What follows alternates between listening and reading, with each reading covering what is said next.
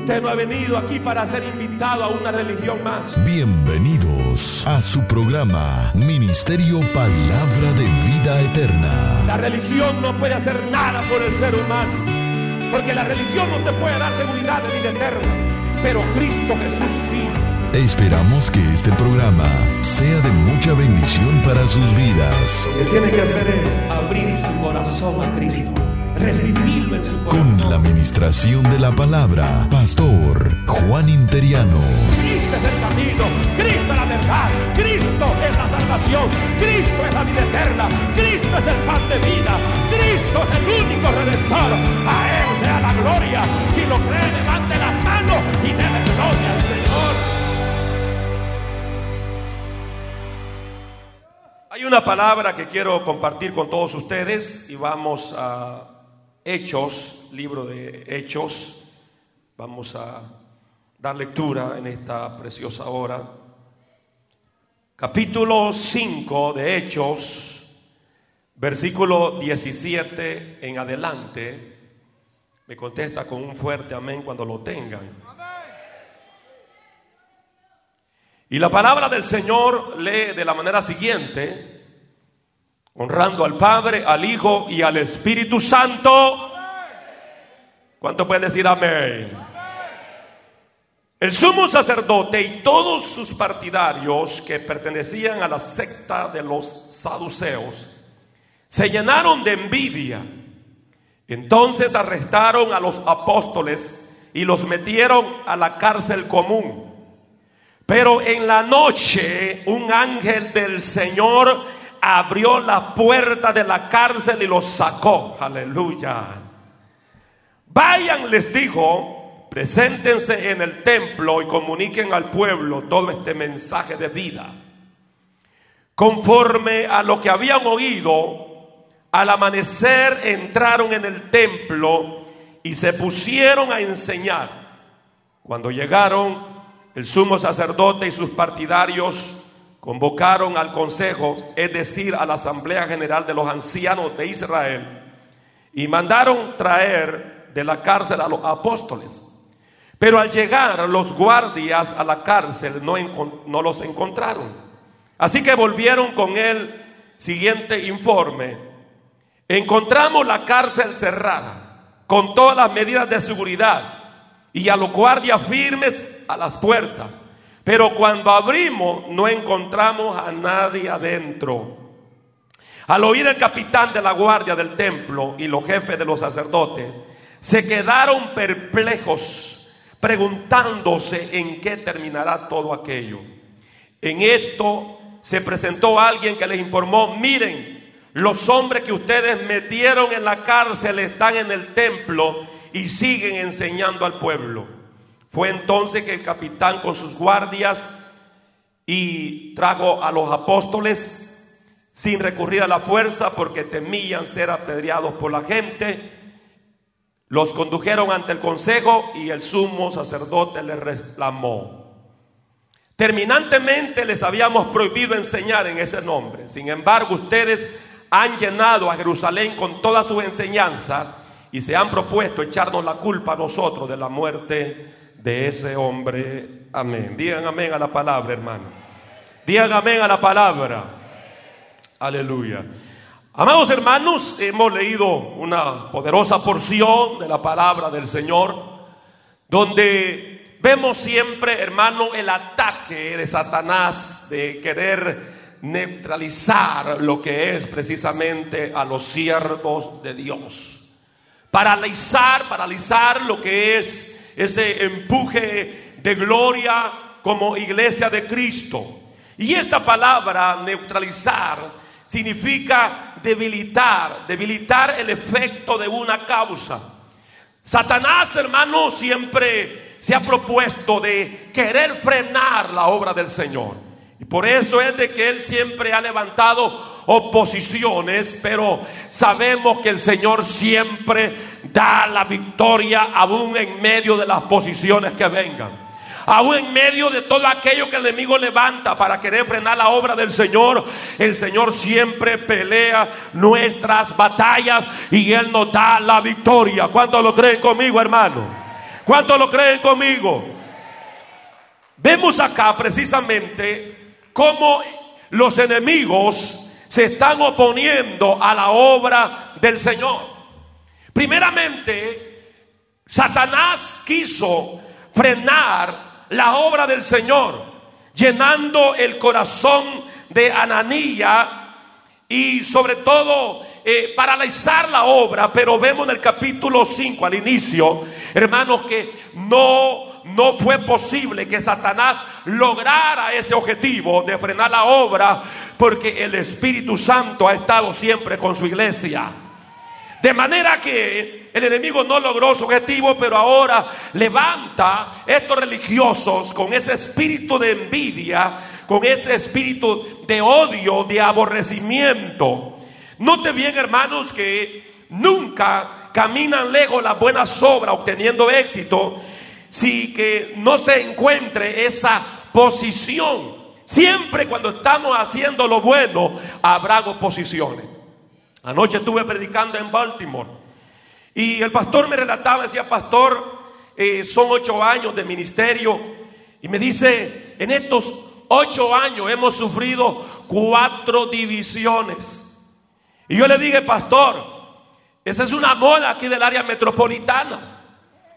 Pero lo que yo he entendido es que cuando hay un rebaño que está dentro del propósito de Dios, y que está cumpliendo el propósito de Dios, Satanás se va a levantar para querer frenar esa obra, para querer detener esa obra.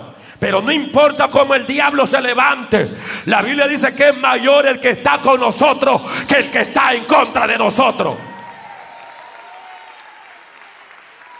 Yo le dije, pastor, no se preocupe, porque esa es una señal que el enemigo está enojado.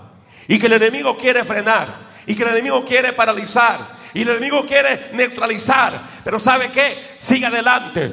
Fiel el que nos ha llamado. Aleluya. Y el Señor siempre nos dará esa victoria. Habría sido muy extraño que los apóstoles hubieran continuado enseñando, eh, sanando, libertando, de manera de que se les pusiese a prueba. Las pruebas llegan. Las dificultades llegan. ¿Por qué? Porque Dios quiere hacernos sufrir. No. Es porque en las pruebas se glorifica el nombre del Señor. Nadie puede decir, yo experimenté una liberación de una cárcel si no he estado preso. Pero cuando usted ha estado preso y usted sale de allí y, y una intervención divina de parte del Señor, usted dice, Dios es poderoso. ¿Cuántos tienen ese Dios poderoso? ¿Cuántos tienen a ese Dios poderoso? ¿Cuántos han estado en alguna cárcel física alguna ocasión? Levánteme la mano bien alto. Yo he estado ahí. ¿Y por qué? ¿Por qué le da pena, pues? Eso es horrible, hermano. Estar en una cárcel física es horrible. Es horrible. En el 87 yo estaba feliz trabajando, hermano. Trabajando. Cuando de repente yo estaba trabajando de mesero y llega una persona y dice, Esther Heriberto. Y dijo un cliente más, dije yo. Sí, sí, ahí está. Y ya, sí, claro, digo yo, ¿dónde le gustaría sentarse? No me dijo, soy oficial de migración. Vaya, dije yo, esto se puso bueno. Entonces, y bueno, me arrestaron. Y todavía me digo, ¿sabes por qué te localizamos? Ajá, ¿por qué le digo? Porque ahí andamos un amigo tuyo, me dijo. Y llego al carro de la patrulla y ahí andaba mi amigo Toñito. Y yo dije, Toñito, lo que hiciste. Me vendiste, me entregaste. Y ahora, directamente a la oficina de inmigración, claro, andaba vestido con mi corbatín y esa, un cincho ancho, hermano, que parecía que me había ganado el premio de boxeador. Y luego comienza este oficial a jugar conmigo. Y me llegaba a una oficina y me presentaba con trabajadoras ahí, muchachas. Aquí les traigo un galán. Yo no sé si andaba relajando, es que en verdad le había caído bien. Y llegamos de otra muchacha, aquí les traigo un galán. La cosa, hermano, que fue un viernes. Y estuve el viernes preso. Estuve el sábado. Y solo daban pan con jamón, hermano. Y agua. Y eso es horrible, ¿sabes? Uno que está acostumbrado a frijolitos con cuajada. Y allí estamos en esa situación difícil. Y por una ventana yo veía cómo unas palomitas llegaban en el patio así que se veía por la ventanita. Yo deseaba hacer esa palomita y tener esa libertad.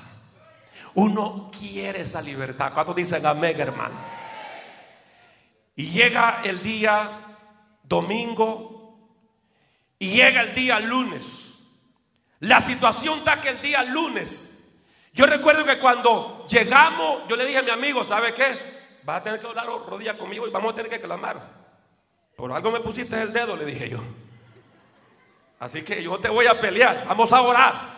Y comenzamos a orar. Señor, glorifícate. Señor, haz un milagro. Señor. Y ahí clamando, clamando, clamando al Señor. El día lunes, ¿sabe qué? Se reúne el oficial, el mero jefe. Y luego me dice, ¿sabes qué? He sentido algo. Te vamos a dar libertad. Y le digo yo, ¿y cuánto vamos a pagar de fianza? No, no, no vas a pagar nada. A llegar a un punto, hermano donde me dijo, ¿sabes qué? Tú fuiste engañado con estos papeles. Lo que necesitamos es que le demos seguimiento a esto. Y llega el momento determinado que me dice, puedes trabajar con nosotros.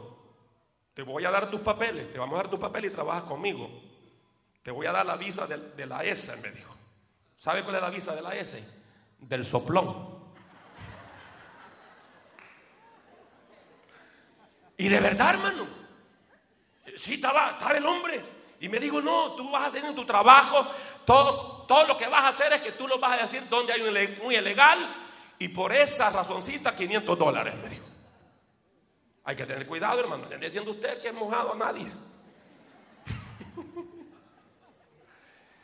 Terrible, pero lo que yo quiero indicar es, Dios es fiel a su palabra. Dios me sacó de ese lugar. Se me dio como sea la oportunidad de mis papeles. Yo le dije al oficial, no tengo ese corazón de señalar a alguien porque yo sé por qué hemos venido a este país. Hemos venido porque las cosas no están bien en nuestro país. Y si por eso, por no hacer ese trabajo, tengo que regresar a comer mangos y marañones allá en mi país, no hay problema. Pero yo sabía que Dios estaba conmigo. Yo sabía que Él peleaba mi causa. Tres días estuve allí, salí libre. Y cuando fueron aprobados mis papeles, había eso en el abogado y en mí, ese caso. Y que eso podría llevarnos a perder la oportunidad de recibir los papeles. Porque no habíamos procedido a una carta de perdón. Me dijo el oficial, bueno, no quiere trabajar con nosotros, búsquese un buen abogado. Y busqué un abogado. En ese tiempo me cobraron 2.500. Nunca me llegó ni una cita para nada. Le pagué el dinero al abogado. Yo no sé para dónde se fue ya. Porque le iba dando 100 dolaritos mensuales. Pero el detalle está que nunca me llegó una cita. ¿Qué significa?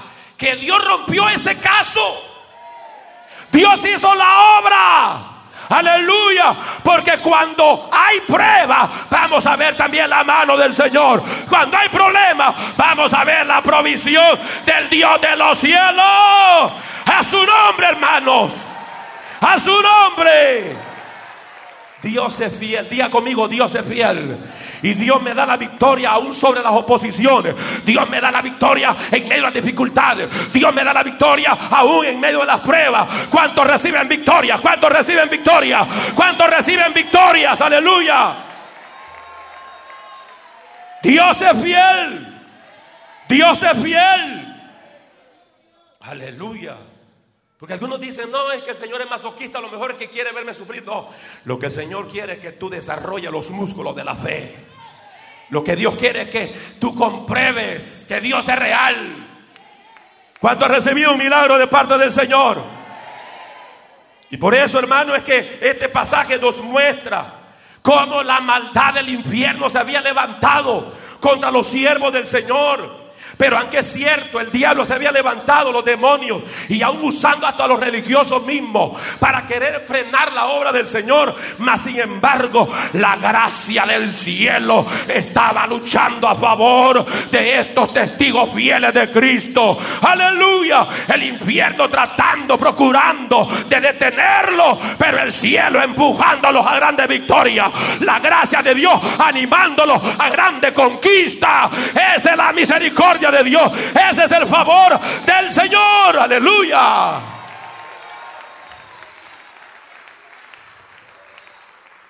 Ellos venían en esos destellos de gloria, venían sanando enfermos, hermanos. La Biblia dice claramente que los milagros, los, esas obras portentosas estaban manifestando. Y es allí donde el versículo 17 dice entonces levantándose el sumo sacerdote y todos los que estaban con él, esto es la secta de los sauceos, se llenaron de celos, se llenaron de envidia. Los mismos líderes religiosos se enfurecieron contra ellos. Y por eso la Biblia dice que lo llevaron a la cárcel. ¿Por qué? ¿Por qué llevaron a Pedro y a Juan? ¿Por qué los llevaron a la cárcel? Lo llevaron por ser efectivo en la obra del Señor. Satanás no se mete con las iglesias que no son efectivas. Satanás no se mete con los creyentes que no son efectivos. Satanás no se mete con los siervos que no son efectivos. Pero cuando hay un creyente efectivo, cuando hay una iglesia efectiva, Satanás dice, tengo que frenarlo, tengo que pararlo. Pero ¿sabes qué? Esos frenos no agarran porque el Espíritu Santo es el que lleva la obra del Señor en sus manos. El Espíritu Santo es el que lleva a la iglesia de Cristo. ¿Cuánto le alaba? Y por eso es la gran batalla. El enemigo tratando de neutralizarte para que no hagas la obra del Señor. El enemigo está loco por ver camino a la vida eterna, frenada, paralizada, eh, convertida en una momia completamente. Satanás está loco por eso, pero no lo va a ver, no lo va a lograr, aleluya. Y no importa cómo el diablo se levante, camino a la vida eterna va para adelante. La iglesia de Cristo no se detiene, la iglesia de Cristo seguirá predicando, la iglesia de Cristo seguirá siendo efectiva en la proclamación de la palabra de Dios. Siento a Dios en este lugar. ¿Cuántos sienten al Señor, hermano? Así que, gloria a Dios, hermano, cuando te llega la prueba. Porque eso muestra que estás haciendo efectivo. Hello. Si no estamos haciendo efectivo una obra del Señor, Satanás te soba la cabeza. Y Satanás te dice, ¿querés chuparte un coco? Subite a la maca, te dice. Acostadito te chupas el coco.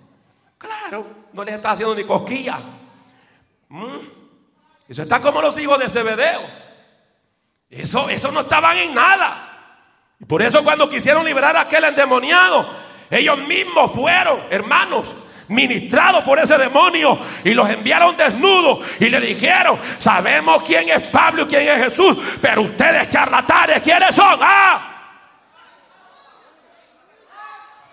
Pero cuando somos efectivos, se nos reconoce. Pablo era reconocido en el mismo infierno. Aleluya, de la misma manera. Hermanos, somos reconocidos cuando somos efectivos en la obra del Señor. ¿Cuántos dicen amén?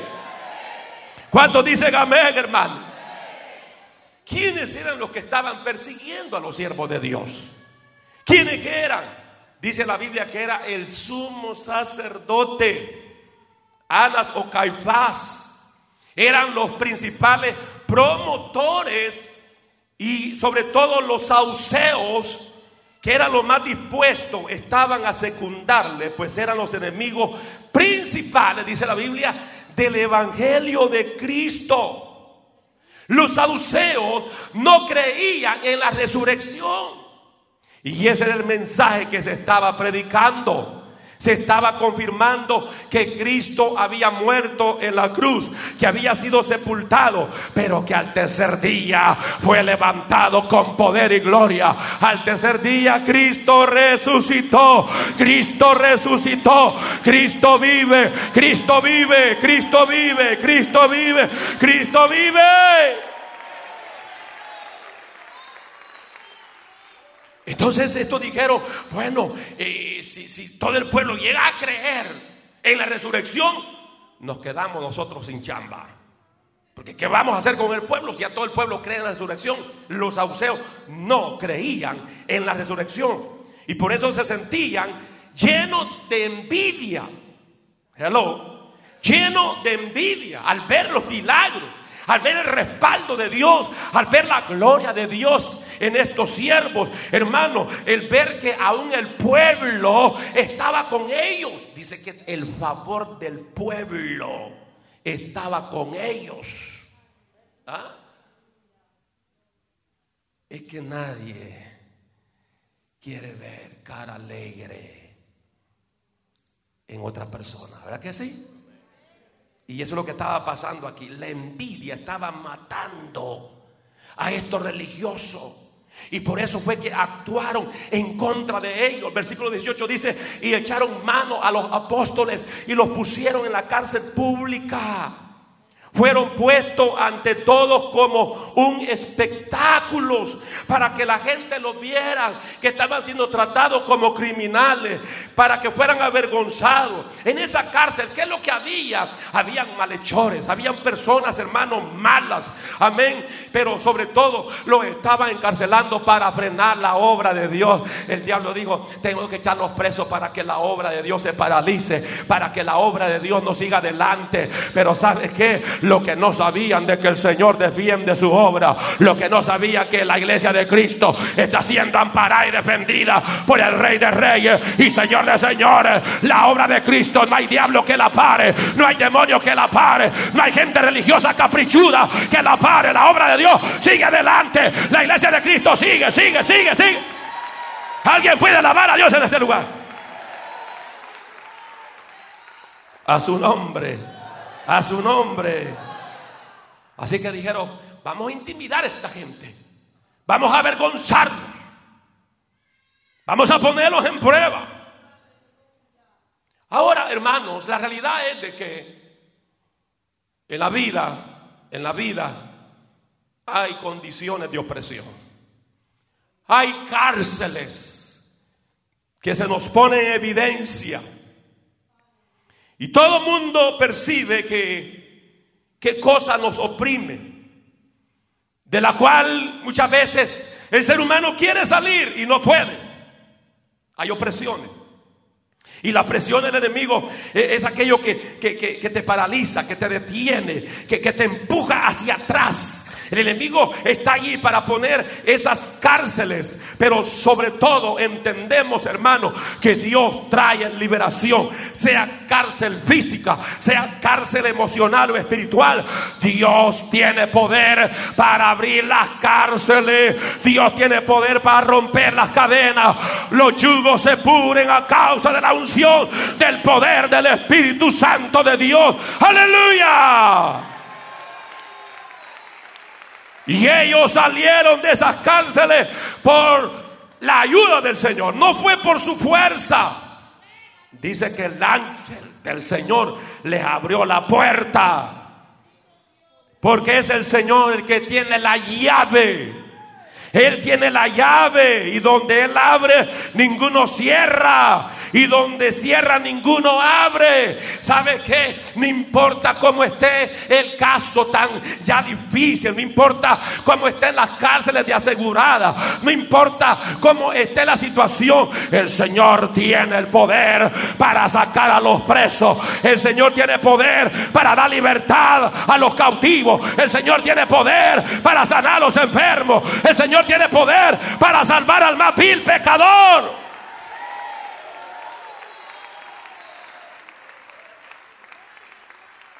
Y ahí estaban las fuerzas de las tinieblas.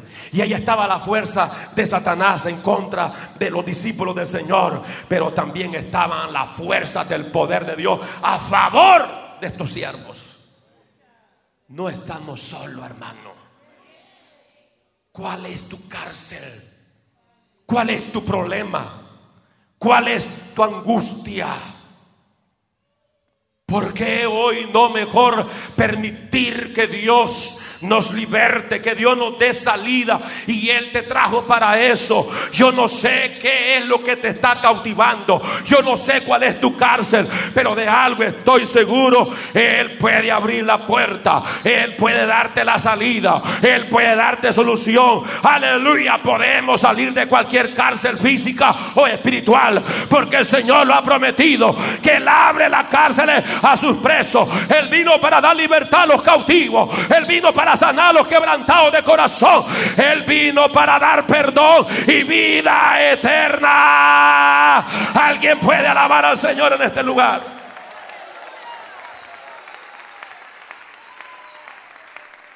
Y por eso dice el versículo 19, más un ángel del Señor, abriendo de noche las puertas de la cárcel y sacándolos, dijo, note bien hermano, el propósito de Dios, el fin de todo era de que ellos salieran de la prisión, salieran de la cárcel. ¿Para qué? Para que quedaran libres. Diga conmigo libres. Diga conmigo libres. El ángel no solo les abrió la puerta, sino que también les indicó el siguiente paso que tenían que dar. Se puso delante de ellos, los guió hasta salir de aquel reclusorio. Hermano, esto fue una experiencia tremenda para Pedro y Juan, para estos apóstoles del Señor. Fue algo espectacular. Pasar frente a los guardias y que los guardias no lo vieran. Hello, ¿cuántos estamos aquí? ¿Ah? No lo vieran. Se abrían las cárceles automáticamente. Las puertas se abrían automáticamente. Yo me imagino que Pedro y Juan estaban verdaderamente, hermanos, en ese impacto al ver todo esto asombroso, maravilloso, de lo que estaban viendo con sus ojos. Porque el Señor no quiere a nadie en las cárceles. El Señor no quiere a nadie que esté cautivo. El problema es que muchas veces hay creyentes que están libres, pero viven como que si estuvieran presos. Hello. Una de las cosas que tienen las cárceles es que cuando usted sale, dice never come again, o sea, nunca más regrese. Y cuando yo leí en ese portón ese rótulo, dije yo que regrese la abuela de King Kong, pero yo no. ¿Cómo es posible? ¿Quién que ha estado en una cárcel física quiere volver a esa cárcel? Pero espiritualmente, lamentablemente, hay creyentes que han sido libres, pero otra vez han vuelto, hermano, a vivir esa vida de un preso, esa vida de un cautivo. Gloria al Señor. Amén. ¿Por qué? Porque siempre Satanás tratará de encarcelar tu alma, poniendo presión, poniendo angustia, tristeza, poniendo cosas negativas. Pero ¿sabe que Usted puede resistir y decirle, diablo, el Señor me ha hecho libre, el Señor me ha dado libertad y yo soy libre para adorarle soy libre para bendecirle, soy libre para levantar las manos y dar gloria a su nombre. ¿Cuántos son libres para adorar su nombre? ¿Cuántos son libres en este lugar?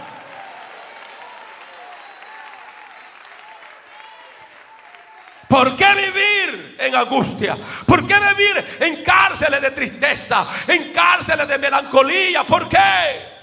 Cuando el Señor nos ha hecho libre. ¿A cuánto el Señor nos ha hecho libre? ¿A cuánto el Señor nos ha hecho libre? Todos seguramente viven dentro de una situación desagradable, la cual quisieran salir, pero sin éxito alguno. Porque con tu propia fuerza no vas a poder, pero el Señor está para ayudarnos. Y Él puede abrir cualquier cárcel que el diablo haya, haya, hermano, establecido sobre nosotros. Él puede quebrar cualquier cadena con lo cual el enemigo te ha amarrado. Él puede. Para Él no hay nada imposible. El Señor es quien puede abrir una puerta. El Señor es quien puede dar libertad. El Señor es el que puede restaurar tu vida, amigo. El Señor es el que puede romper esa cárcel espiritual donde Satanás te tiene y te dice te llevo derecho al infierno. La Biblia dice que Él no le abre la puerta a sus presos, pero hay uno que cuando hermano venció al diablo, cuando venció la muerte, el pecado, se le entregaron la llave y Cristo dijo aquí tengo la llave. Él tiene la llave, Él tiene el poder para abrir las puertas de las cárceles que el mismo diablo ha elaborado. Él tiene poder para sacar a los presos por el diablo. Él ama Sojalaya. Siento, siento que ese libertador está aquí.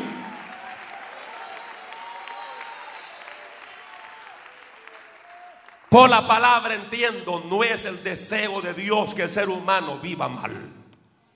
Que lo que dije, hermanos, Nunca ha sido el deseo de Dios que el ser humano viva mal. Al contrario, San Juan 10:10 dice, yo he venido, dijo Cristo, para que tengan vida. Y vida. Y vida. Grítalo, y vida.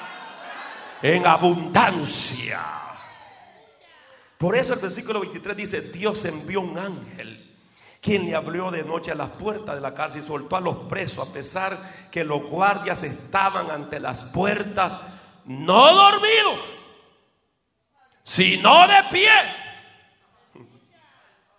Imagínense, hermano, que usted es Pedro y Juan, y ahora milagrosamente cierran las puertas de la cárcel. Y ahora el ángel le dice, síganme los buenos. ¿Ah?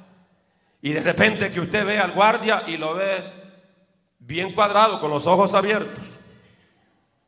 Y que usted pasa al frente de él y todavía le dice... y no responde. ¿Ah? Es que Dios es poderoso, hermano. Si Dios puede darle vista a los ciegos, también puede cegar a los que están viendo. Es lo mismo para Él. Para, para Él es lo mismo. Aleluya, mira qué Dios que tenemos. Porque no hay cárcel oscura, no hay cárcel tan herméticamente cerrada que el Dios de los cielos no pueda visitar a los suyos, no pueda sacarlo de ella. Aleluya, ese es el Dios que tiene la iglesia. ¿Cuánto tienen a ese Dios poderoso?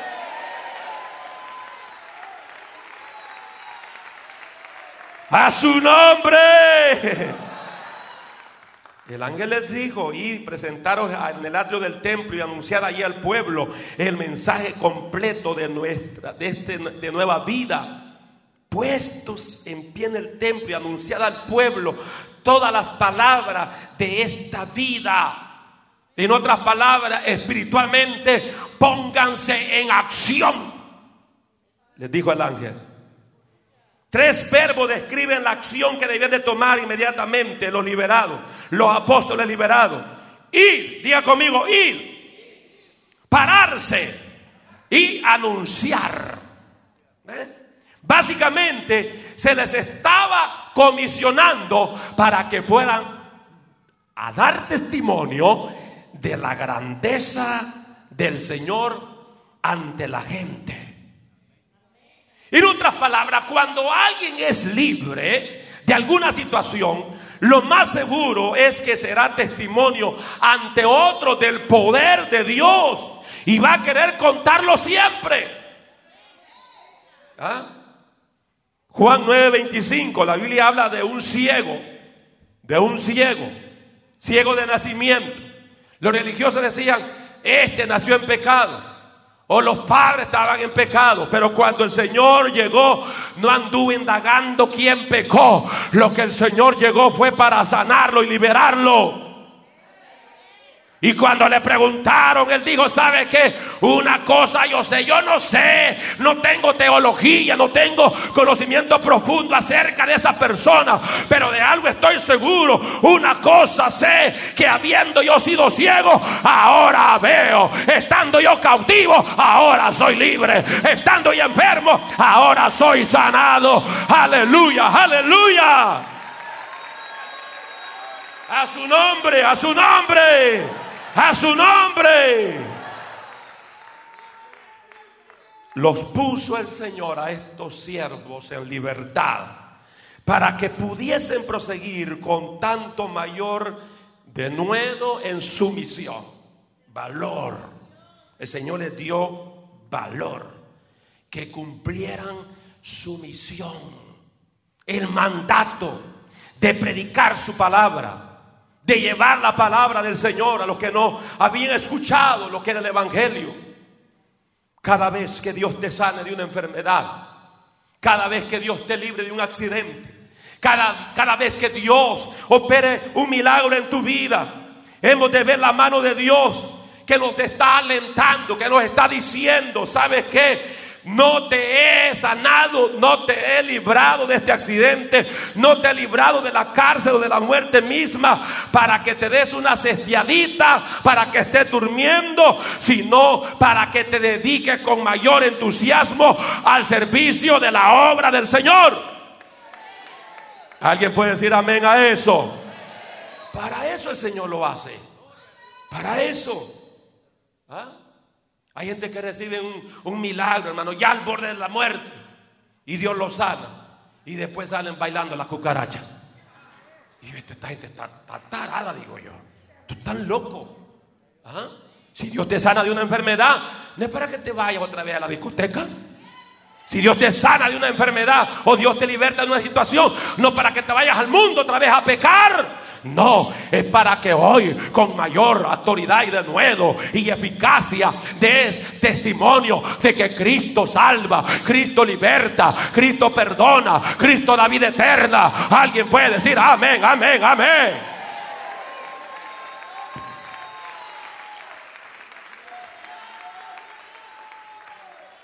¿Y qué hace el Señor? Lo saca de la cárcel. ¿Y qué les dice? ¿Qué les dice, hermano? Vayan a esconderse. Así les dijo. Vayan a huir, que el sabio ve el mal y se aparta. Sí, porque está, bíblico, lo ponemos muchas veces. ¿Qué les dijo el Señor? ¿Para dónde los mandó? ¿Ah? Ya les di libertad Vayan a disfrutar un ratito, vayan a la discoteca. Hello. Váyanse al circo.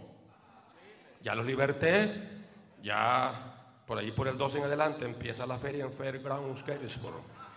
Subirse a las ruedas. Vayan a disfrutar la vida. ¿Ah? No. Digan conmigo, no. No los envió a eso. Los envió a un lugar. ¿A dónde los envió, hermano? ¿A dónde?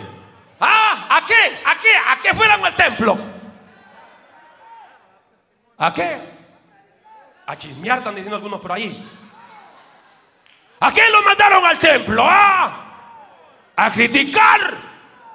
Criticones chismosos. ¿A qué? ¿A qué el Señor los mandó al templo, hermano? A ver cómo vino la hermana vestida. A ver si traigo el moño pentecostal hoy. ¿A qué? ¿Ah? ¿A qué llegaron al templo? Les pregunto pues, ¿por qué no me responden? Bíblicamente, a predicar la palabra de Dios.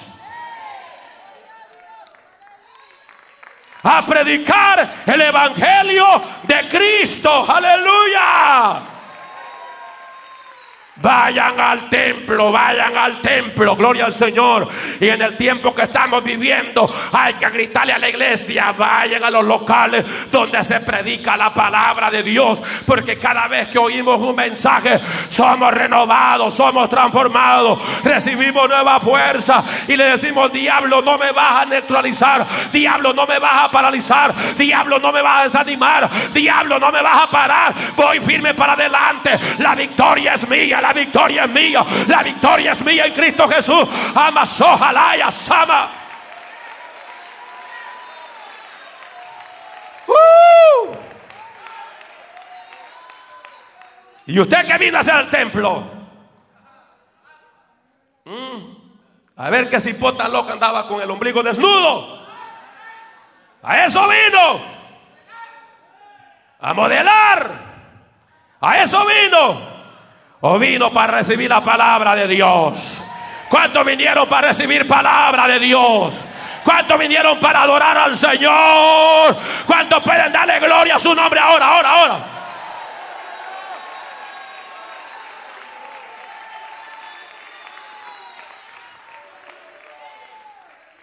¿Por qué no hizo como ciertos apóstoles, entre comillas? Ciertos pastores que le están diciendo a sus miembros, vayan a la discoteca a evangelizar. Y mientras usted está bailando la pieza bien pegadito, allí usted hablándole de Cristo, háblele al oído que Cristo le ama. Te evangelice. ¿Por qué no lo envió a una discoteca? ¿Mm? ¿Por qué no lo envió cuando está jugando Real Madrid con Barcelona? ¿Por qué? Los envió a la iglesia. ¿Por qué? ¿Por qué los envió al local, al templo? ¿Por qué? Porque Dios dijo, sabe que vayan allí, yo voy a llenar ese lugar de almas, aleluya va a ser concurrido ese lugar para que ustedes le prediquen el evangelio. Porque bien es cierto, hermano, los locales tienen que estar llenos de amigos, aleluya. La iglesia tiene que presentarse cada hermano con un amigo para que vengan a oír la voz de los cielos, la salvación eterna que solo se logra en aquel que dijo, yo soy el camino, la verdad y la vida. Y nadie viene al Padre si no es a través de mí.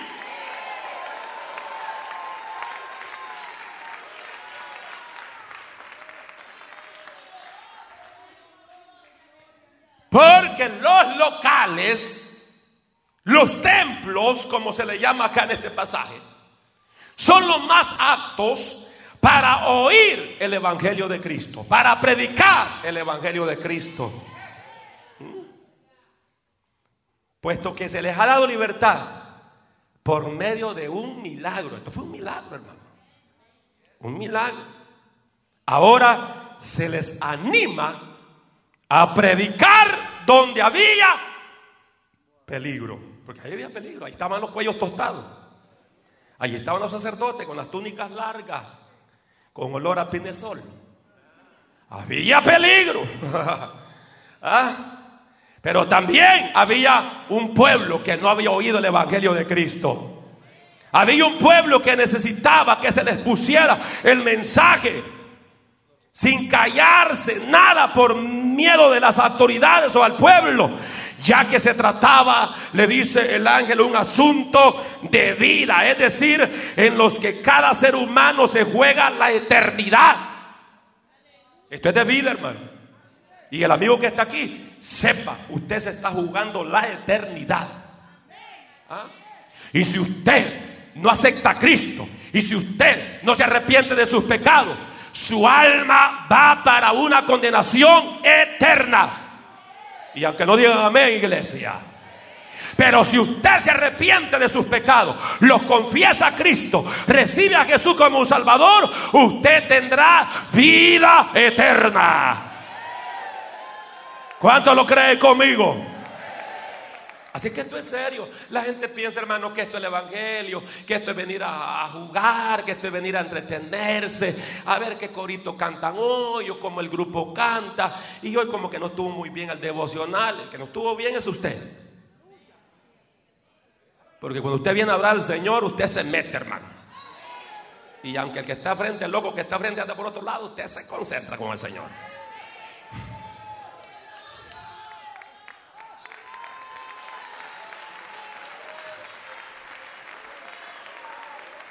Esto es serio, esto es de vida. De vida si nos apropiamos de las promesas de Dios. Pero de muerte si menospreciamos a Cristo. Pero yo sé que, hay un pueblo y que hay amigos que están conscientes que el único que puede salvarle se llama Cristo Jesús. El único que puede perdonarle se llama Cristo Jesús. El único que puede darle una buena eternidad en los cielos se llama Cristo Jesús, el Hijo de Dios.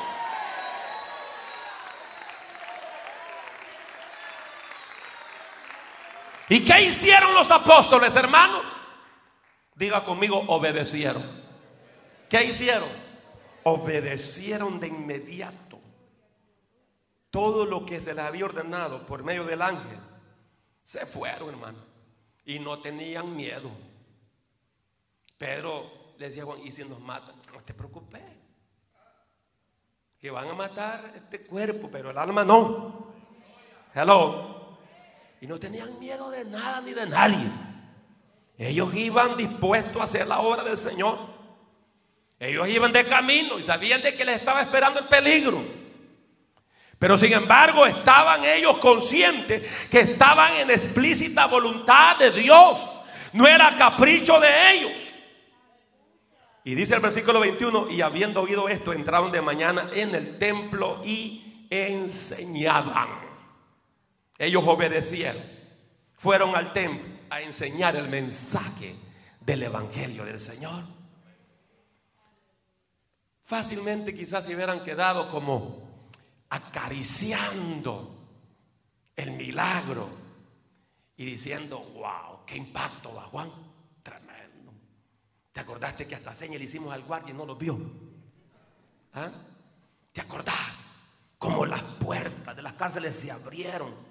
¡Wow! ¡Qué impactante milagro! Pues si hablemos más, pues. ¿Ah? ¿Acariciemos más? No. Ellos no se quedaron acariciando el milagro.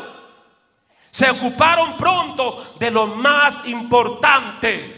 Porque los milagros son buenos, los favores de Dios son buenos, pero hay algo más importante que es predicar el Evangelio de Cristo. Y la iglesia tiene que levantarse a predicar el Evangelio de Cristo. La iglesia camino a la vida eterna tiene que levantarse y dejar la poca vergüenza de no predicar a Cristo. Vamos a predicar que Cristo salva, Cristo viene, Cristo viene por su iglesia, Cristo viene y Cristo salva.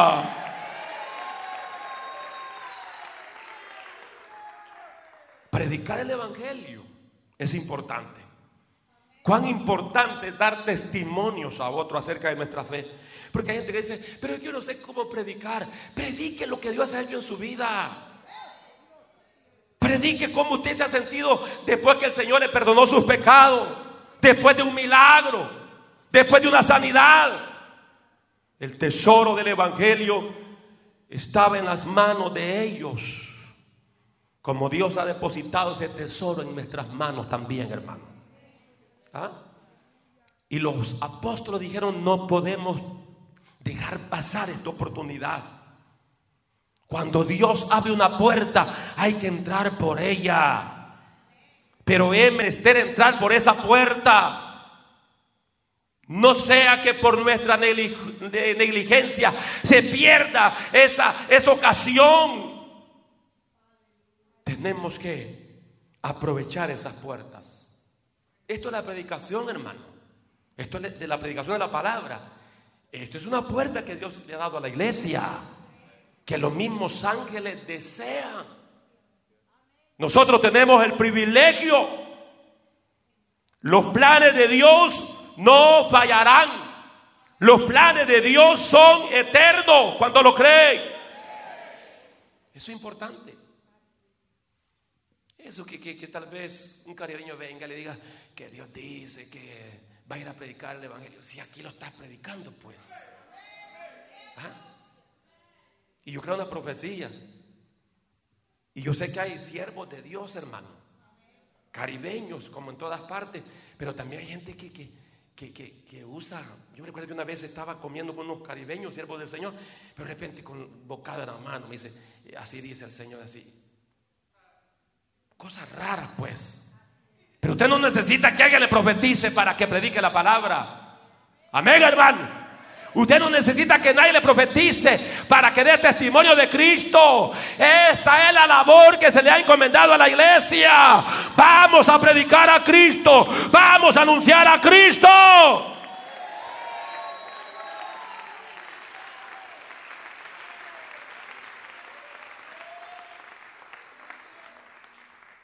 Y dice versículo 21, y vamos a finalizar, entre tanto vinieron el sumo sacerdote y los que estaban con él y convocaron al concilio a todos los ancianos de los hijos de Israel y enviaron a la cárcel para que fueran a, traerlos. Pero cuando llegaron los alguaciles, cuando llegaron los alguaciles, no los hallaron en la cárcel a los apóstoles. Entonces volvieron y dieron aviso. Por cierto, hemos hallado la cárcel cerrada con toda seguridad. Y los guardias afuera de pie ante las puertas. Y despiertos, señores. Mas cuando abrimos, a nadie hallamos dentro. ¡Qué tremenda sorpresa! Aleluya. No hallaron a los presos. No hallaron a los siervos de Dios. No se dice cómo el ángel lo soltó, hermano, pero que sí estamos acá conscientes que los presos ya no estaban allí. Pedro y Juan ya no estaban allí, los apóstoles no estaban allí. Oh, gloria al Señor. Dios conoce muchas maneras de cómo socorrer a los suyos. Amén. Y brindarles una salida, tanto de la persecución como de la tentación, de las pruebas, de las enfermedades, de las dificultades. Aunque los hombres no aciertan a entender cuál es esa salida, pero Dios tiene salida. Y si tú llegaste con una necesidad, Dios tiene respuesta para tu necesidad. Llegaste con una cárcel, Dios puede darte salida de esa cárcel. Alguien dice amén en este lugar. Apláudele con todo el corazón a Cristo Jesús. Versículo 24 nos refiere a la confusión del Cenedrín ante este milagro. Cuando oyeron estas palabras, el sumo sacerdote y el jefe de la guardia del templo y los principales sacerdotes dudaban en qué vendría a parar a todo aquello. Pero viniendo uno les dio esta noticia. He aquí los varones que pusiste en la cárcel están en el templo y enseñan al pueblo. Qué tremendo, hermano. Con la noticia de que los presos estaban a dónde estaban, hermanos. Estaban de pie en el templo y enseñándole al pueblo.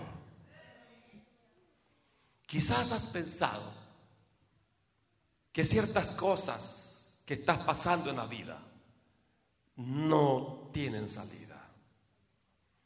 Pero todos los imposibles del ser humano son posibles para Dios. Una vez más repito, todos los imposibles del ser humano son posibles para Dios.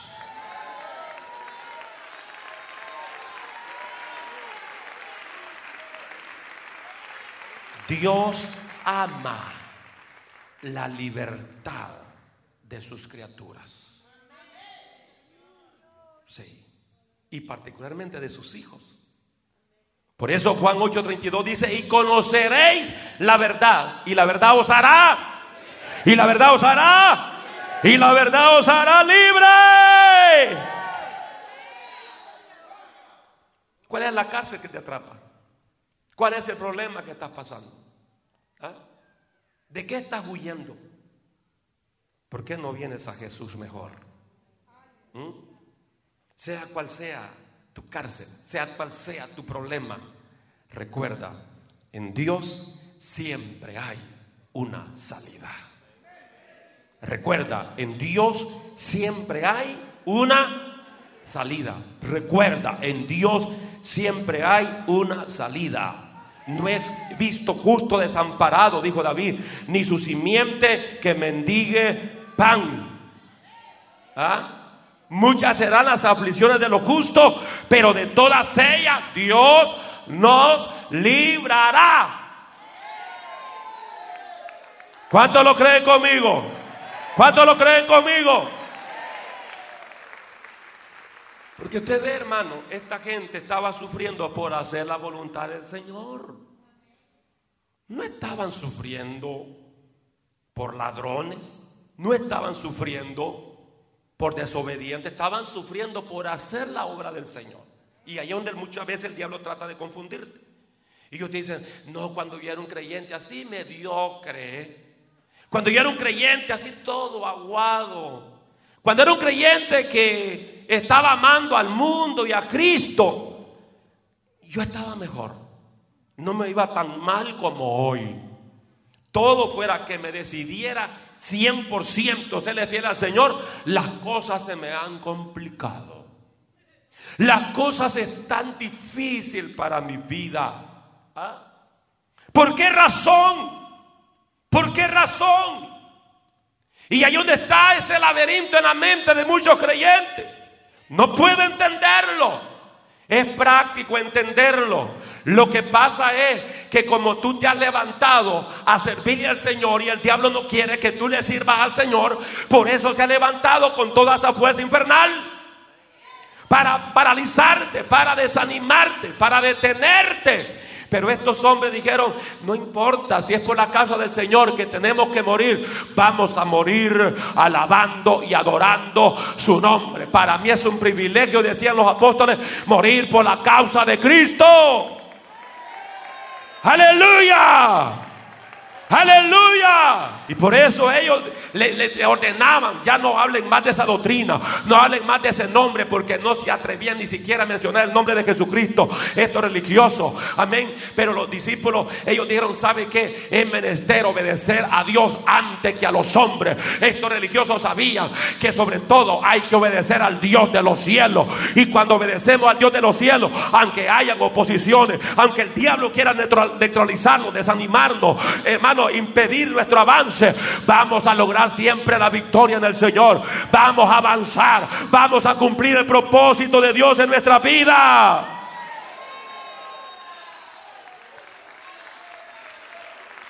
Como seres humanos somos insuficientes para resolver todos los problemas que vienen a nuestra vida.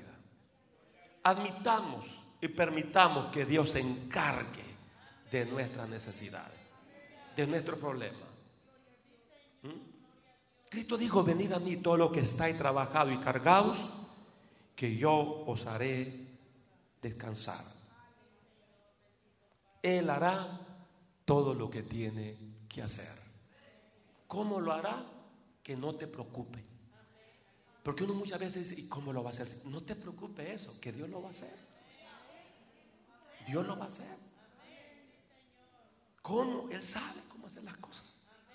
No hay nada que le limite a Dios. No hay nada que le impida a Dios. Yo no sé, los hermanos que predicamos, cómo usted se ha sentido cuando un borracho dice, quiero aceptar a Cristo. ¿Qué es lo, que te viene a la mente? ¿Ah? Humanamente hablando, ¿será verdad? Será el espíritu de guaro, de espíritu de caña que anda Será el espíritu de caña que lo tiene bien fuerte. ¿Ah? Y la carne, la humanidad comienza a indagar. Porque humanamente uno lo ve difícil. Pero para Dios no hay nada imposible. En este ministerio hemos visto borrachitos aceptando al Señor, que hoy son hasta pastores.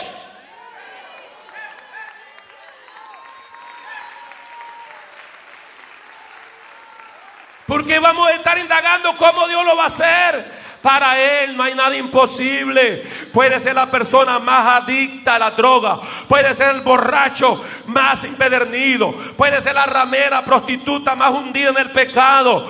Pero cuando viene a Cristo y cuando Cristo llega a esa vida, Él la transforma, Él la regenera, Él la cambia. No me pregunta cómo lo hace, porque yo no sé. Lo que sé es que Él puede hacer lo que para los hombres es imposible. Apláudele fuerte al Señor y alábale, alábale, alábale. Alábale que Él está aquí en este lugar. Alábale. Aleluya.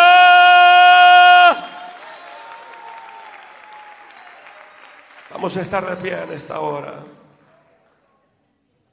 Para Dios no hay nada imposible. No hay nada imposible. Yo quiero en este momento que cerremos nuestros ojos. Vamos a orar. Y queremos dirigirnos a nuestros amigos.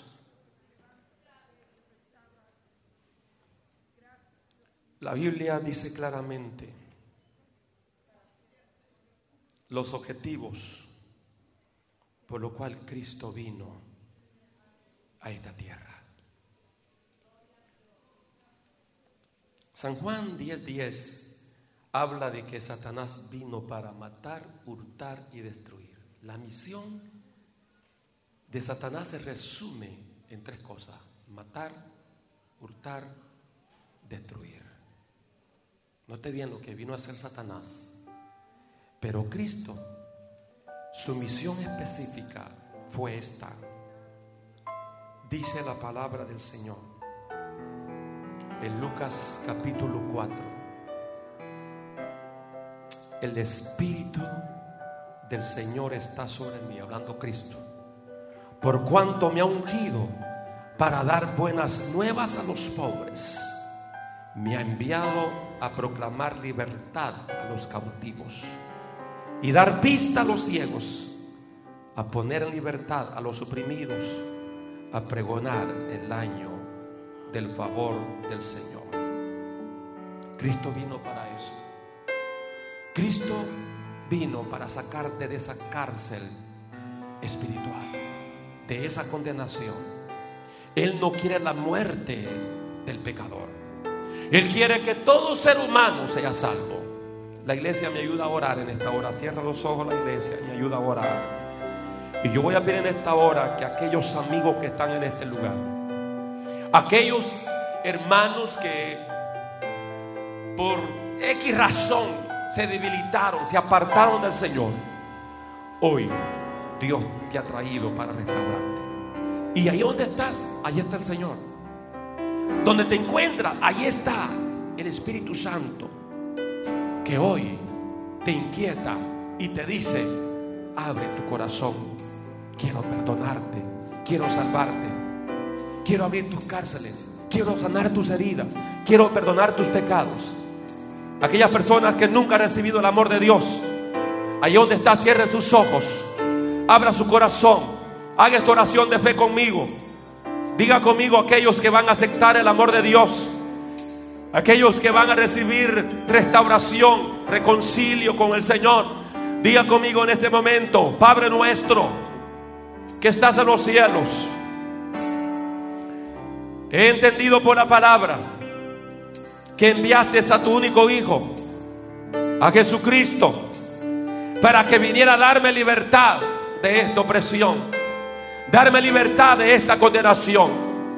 Por lo tanto, en esta hora me arrepiento de todos mis pecados, los confieso a ti públicamente y te recibo, oh Jesús, como mi Salvador personal.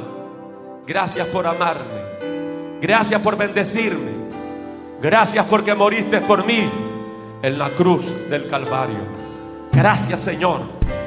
Gracias por la bendición de tener vida eterna. Gracias por reconciliarme con el Padre. Gracias en el nombre de Jesús. Muchas gracias. La iglesia sigue orando. Aquellas personas que hicieron esta oración de fe, levánteme la mano bien alto. Aquellas personas que hicieron esta oración de fe, de aceptación, de reconcilio, levante la mano bien alto. Bien alto, levante la mano bien alto. Gloria al Señor. Alguien hizo esta oración de fe, de aceptación, de reconcilio. Levante su mano sin temor, bien alto, bien alto. Gloria al Señor. Aleluya. Oh, gloria al Señor. ¿Hay alguien que hizo esta oración de fe? Hermano diácono, diaconisa, acérquesele. Gloria al Señor. Dios bendiga esta vida.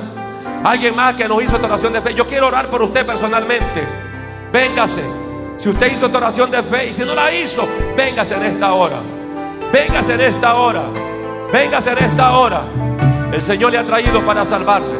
El Señor le ha traído para restaurarle. El Señor le ha traído para darle vida eterna. Usted está en juego. Su vida está en juego por una eternidad. Usted tiene ahora la oportunidad de ser perdonado, de ser lavado. Cristo está aquí para salvarse. Cristo está aquí para perdonar. ¿Alguien más? ¿Alguien más en esta hora? Aleluya. Dios bendiga esa vida más. ¿Quién más en esta hora quiere venir a Cristo Jesús?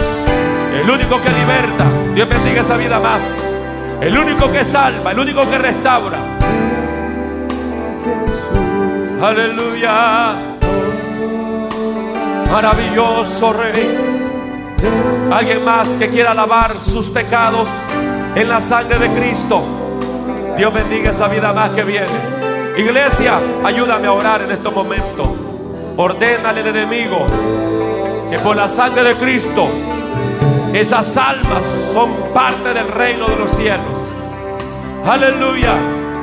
Dios le bendiga, Dios le bendiga. Alguien más que quiera reconciliar su vida con el Señor. Alguien más que quiera recibir el amor de Dios. Alguien más en esta hora. El Señor está aquí para salvarte. El Señor está aquí para perdonarte. El Señor está aquí para darte vida y vida en abundancia. Aleluya. Oh maravilloso Rey. Precioso Jesús. Vamos a orar por estas vidas, hermano. Pero si hubiese alguien más que quiera reconciliar su alma con el Señor o quiera recibir el amor de Dios, este es el momento oportuno. El Señor está aquí para salvarme. El Señor está aquí para perdonarme. No nos cansaremos de predicar su palabra. No nos cansaremos de anunciar las virtudes de aquel que nos llamó de las tinieblas a su luz admirable. Extienda sus manos y comencemos a orar por estas cinco almas en esta hora. Si hubiese alguien más, si hubiese alguien más que no tiene seguridad de la salvación de su alma, hoy usted puede tenerla a través de la fe en Cristo Jesús. Aleluya. Lo que ha pasado aquí al frente, cierren sus ojitos. Lo que ha pasado aquí al frente. Y con sus ojos cerrados diga, Señor Jesús, te doy gracias. Te doy gracias porque moriste por mí en la cruz del Calvario. Entiendo, Señor, a través de ese sacrificio yo soy salvo, soy perdonado. Tu palabra dice que al que a ti viene no le echa fuera. Gracias por recibirme con tus brazos de amor, de misericordia. Abro mi corazón para que lo llenes de tu presencia. Dele gracias a Dios en sus propias palabras. Padre, gracias. Extienda sus manos, sus dos manos, iglesia, y levante un clamor. Gracias por estas vidas, Señor.